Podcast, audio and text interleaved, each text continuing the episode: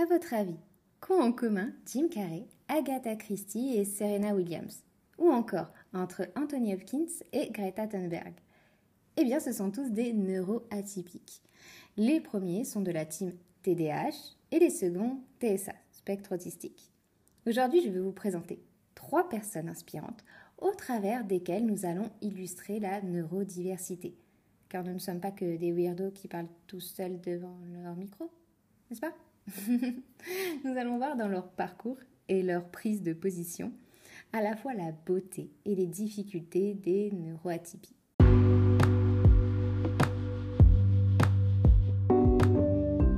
Bienvenue dans la saison 2 d'Infusion et Réflexion, le podcast où l'on parle bien-être autour d'un thé. Je suis Marine, multipassionnée atypique, pratiquante de musculation depuis plusieurs années et patiente chronique depuis mes 17 ans. Je vous propose de nous installer autour d'une boisson chaude ou ce qui vous fera plaisir et de se plonger ensemble dans des aventures introspectives autour de notre bien-être physique et mental, d'être créatif, curieux et de partager des expériences de vie.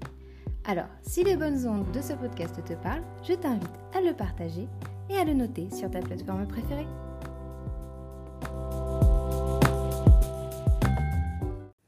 Parce que le chemin est parsemé de complications en société et qu'il n'est pas toujours évident de savoir se faire entendre à ce sujet. Je me suis dit que de vous faire l'exposé de personnes au parcours sans équivoque, brillants, qui malgré tout connaissent et vivent des difficultés semblables aux autres neuroatypiques, ne pouvait être qu'un bon exemple pour les proches qui se questionnent. D'autre part, il est toujours inspirant d'avoir la vision et les retours d'expérience d'autres personnes, que ce soit célèbres ou non d'ailleurs. Mais pour parler facilement à tous et à toutes, nous allons nous pencher tout d'abord sur des personnes célèbres, dont le nom ne sera pas inconnu à la plupart d'entre nous. Et par souci de ne pas s'en mêler dans un épisode de deux heures, j'ai dû faire le choix compliqué que de trois personnes. Mais je vous donnerai d'autres noms et références à la fin, si de par cet épisode, j'ai piqué votre curiosité. Petit aparté pour vous parler de mon absence ces derniers temps en podcast et l'alcalmie sur les réseaux. Je suis en train de préparer de gros changements et projets, et cela me prend beaucoup d'énergie. Et comme la plupart des personnes atteintes de douleurs chroniques, mon énergie est limitée, sans que la fatigue chronique qui va souvent de pair. Et puis les maux tête en ce moment, ils y vont. Bref, 2024 s'annonce pour moi comme une grande piscine d'eau glacée dans laquelle je m'apprête à plonger sans brassard. À la fois, je ne vous cache pas que j'ai un peu les miquettes, et à la fois, je ne me suis jamais sentie aussi alignée. Comme je pense, en fait, j'en suis même certaine, que ces aventures vont intéresser beaucoup de personnes ici, surtout les multipassionnés et ou les atypiques, mais aussi les créatifs ou encore les entrepreneurs. Je tease, je tease, mais je vous parlerai de tout ça très vite, en temps voulu, en podcast et en vidéo. Parenthèse terminée, retournons à nos atypiques et au parcours extraordinaire.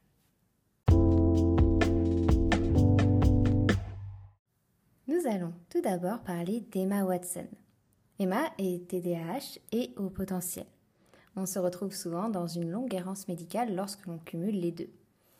D'ailleurs, car il se compense, entre guillemets, et d'après de nombreux pros de santé. Emma est d'ailleurs sous Ritaline, le principal traitement contre les troubles de l'attention et de l'hyperactivité. Bon, on parlera un jour des clichés sur les neuroatypies, mais un ou une TDAH n'est pas en train de sauter partout tout le temps, H24, de tous les côtés. on peut avoir les troubles de l'attention d'ailleurs sans l'hyperactivité. On peut avoir une hyperactivité mentale ou physique. elle peut s'exprimer par des micro-mouvements et non des grands gestes brusques. Ça, c'est d'ailleurs très cliché. D'ailleurs, les femmes neuroatypiques, quelle que soit la neuroatypie, sont souvent sous-diagnostiquées, surtout avant l'âge adulte, car nous sommes plus conditionnés à masquer nos symptômes en société. Bref, Emma, elle, a eu la chance d'être diagnostiquée jeune, avant l'âge de 10 ans, au moment du divorce de ses parents où ses symptômes ont augmenté, d'après elle. C'est d'ailleurs pour travailler sur sa concentration et dépenser son besoin créatif débordant qu'elle enchaîne les cours de danse, chant et théâtre. C'est justement grâce à ces cours de théâtre qu'elle est recommandée par un professeur pour passer les auditions pour la célèbre franchise des sorciers, qui la révéla au monde entier. Sur le plateau, le réalisateur du premier opus d'Harry Potter, Chris Columbus, l'a décrit comme la plus intelligente des personnes présentes sur le plateau. Emma n'a alors qu'une dizaine d'années. Des enfants stars forgés par la Warner, Emma Watson est bien l'une des plus studieuses, investie dans ses études de collège et lycée autant qu'à son jeu d'actrice. En 2009, en parallèle de sa carrière, elle étudie les lettres à l'université américaine Brown, dont elle sortira diplômée en 2014. À cela, elle ajoute des études d'histoire et de littérature anglaise à Oxford deux ans plus tard. On reconnaît bien là les passions multiples et la soif d'apprendre des TDAH et au potentiel. En parlant de passion, Emma a dit J'aime jouer la comédie, mais ce que je trouve le plus passionnant, c'est de faire partie d'une histoire, de tout un monde imaginaire. Ce n'est pas l'idée d'être actrice qui m'a attirée, mais plutôt le fait de pouvoir rentrer dans une histoire qui me parle. Je ne sais pas vous, mais cette citation parle beaucoup à mon esprit créatif. Ces études lui ont permis de trouver un équilibre, de ne pas tomber dans les excès et de ne pas succomber à la superficialité, comme elle l'a dit, du monde hollywoodien. Nous savons également que les neuroatypiques et au potentiel sont d'autant plus sensibles aux excès et addictions que les neurotypiques, pour tenter de calmer nos esprits en ébullition, partant dans tous les sens et aussi de faire face aux variations de dopamine dignes de montagnes russes chez les TDAH. Son parcours de femme est tout aussi impressionnant et inspirant que son parcours d'enfant et adolescente. Emma est très investie dans la lutte pour le droit des femmes au travers du monde. En 2014, elle devient également ambassadrice de bonne volonté aux Nations Unies. Elle s'investit dans l'accès à l'éducation des jeunes filles et dans la campagne E4She qui promeut l'égalité des sexes. Même si très engagée dans de nombreuses luttes sociales, humanitaires et écologiques, elle continue sa carrière d'actrice et diversifie sa filmographie. Elle joue dans des films engagés, tels que Colonia, ou encore dans des rôles plus poétiques comme La Belle et la Bête. D'ailleurs très investie dans l'écologie, elle portera pour la promotion de ce film des robes fabriquées en matière recyclée. Elle promeut depuis des années une mode engagée, éthique, écolo et végane. Nous passerons sur la liste interminable des prix qu'elle a reçus, à la fois pour son jeu d'actrice et à la fois pour ses engagements. La liste est longue comme le bras. Nous finirons le chapitre Emma Watson sur une dernière citation inspirante de cet artiste atypique. Je ne laisse pas les rumeurs ou les critiques influencer mes choix et mes décisions, car cela me ferait perdre beaucoup d'opportunités et d'expérience.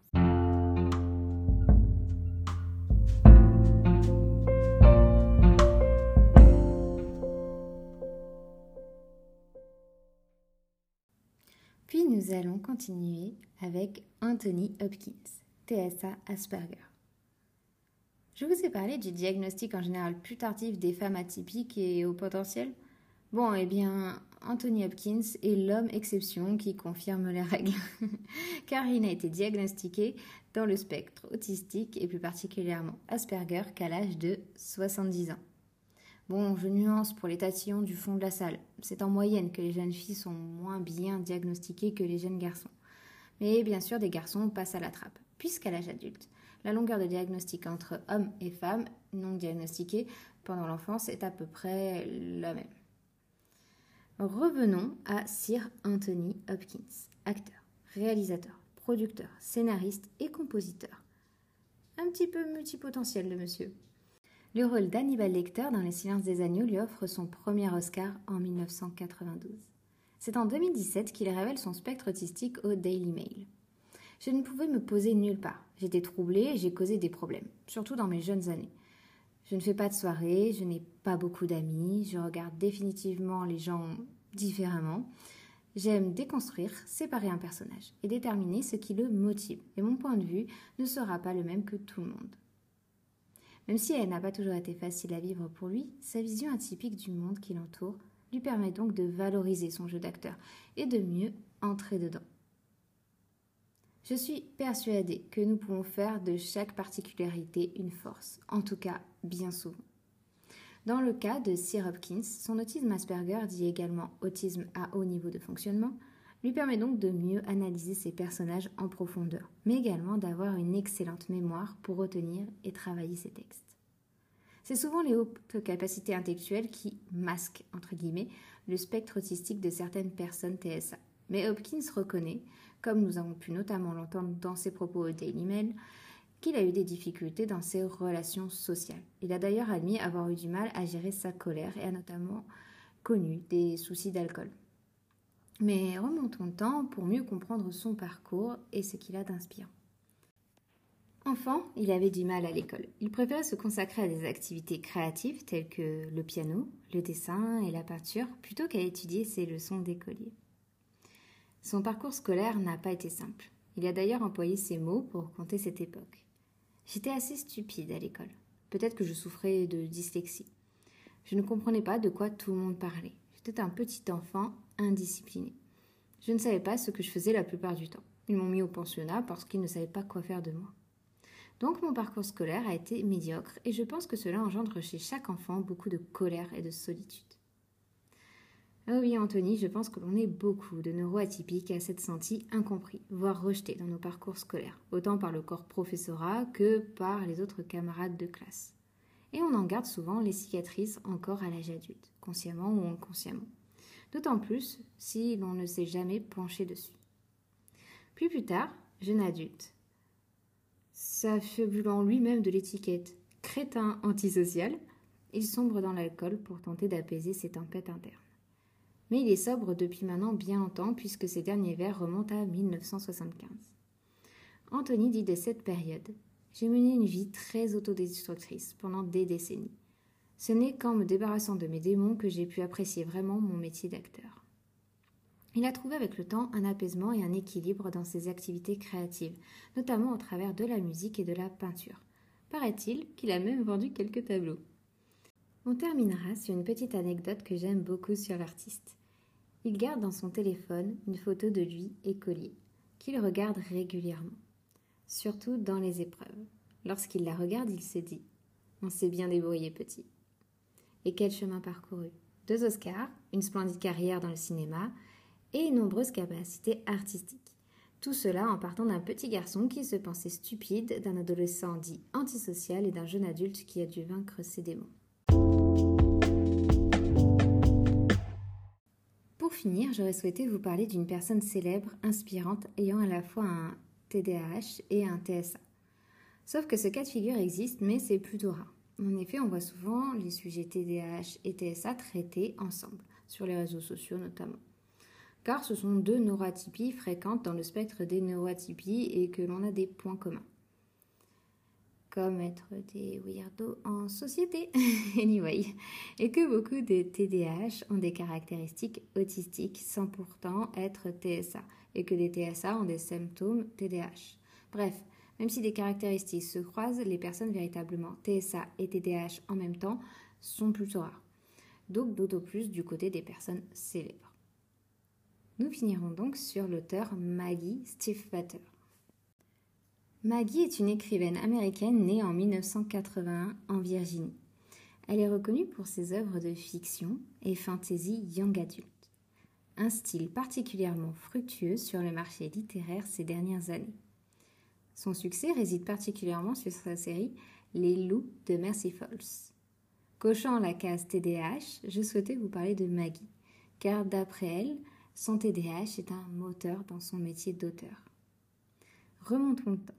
Enfant, elle se décrit comme une enfant anxieuse. Elle a peur de beaucoup de choses. Mais elle adore lire et écrire. Jeune adulte, elle fera des études d'histoire et travaillera comme serveuse. Elle a aussi été portraitiste professionnelle. On trouve facilement ses œuvres sur Internet. Elle a à mon goût un très joli coup de crayon.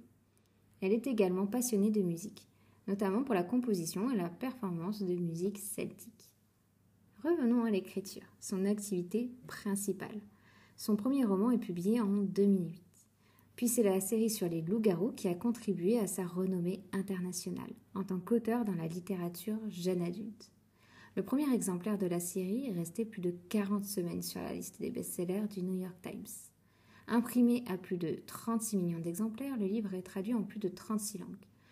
Quel succès Ça fait rêver tous les écrivains en herbe. Maggie Stiefvater, dont je dois écorcher le nom, désolé, a publiquement parlé de son TDAH. Elle estime que le TDAH a influencé sa créativité. D'ailleurs, et nous en avons déjà parlé, beaucoup de TDAH sont très créatifs. Mais c'est en faisant face aux difficultés de concentration liées au TDAH qu'elle a pu trouver son style. Et ça, je trouve ça génial. Plus précisément, elle pense que c'est le fait d'avoir du mal à se concentrer sur une seule tâche à la fois qui lui a permis de développer sa plume young adulte, si particulière à l'univers intense et fourni. Bref, une artiste complète qui a notamment reçu le prix Locus pour la meilleure diction de jeune adulte et le prix Edgar Allan Poe pour la meilleure nouvelle. La classe. Et une fois n'est pas coutume, je terminerai sur une citation de l'auteur que je trouve inspirante et qui, j'espère, vous parlera également. Faites confiance à vos rêves, car dans les rêves, nous entrons dans un monde qui nous est totalement personnel.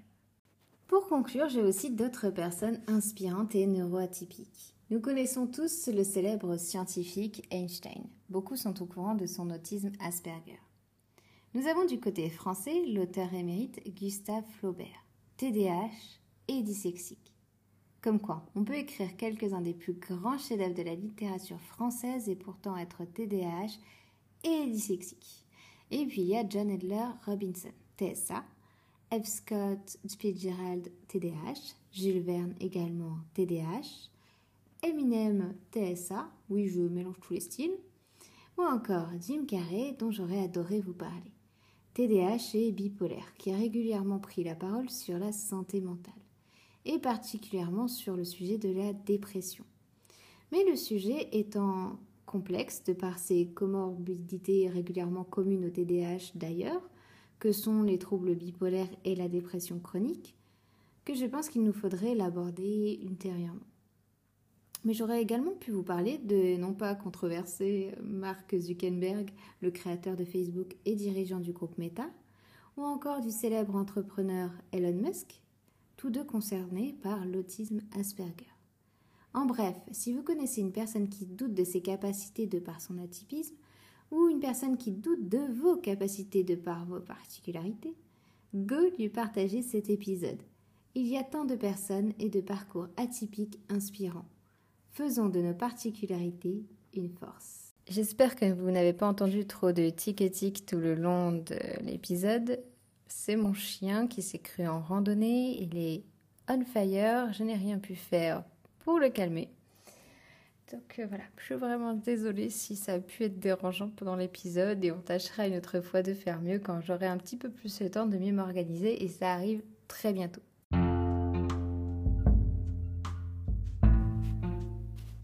Cet épisode est à présent terminé. Je t'invite à t'abonner, à le partager et à le noter sur ta plateforme préférée. Si ce dernier t'a intéressé et si tu penses qu'il peut être utile à d'autres personnes. Je te propose de se retrouver la semaine prochaine pour le prochain épisode. Mais en attendant, tu peux me suivre sur mes réseaux sociaux en description. Prends soin de toi, des bisous et à bientôt.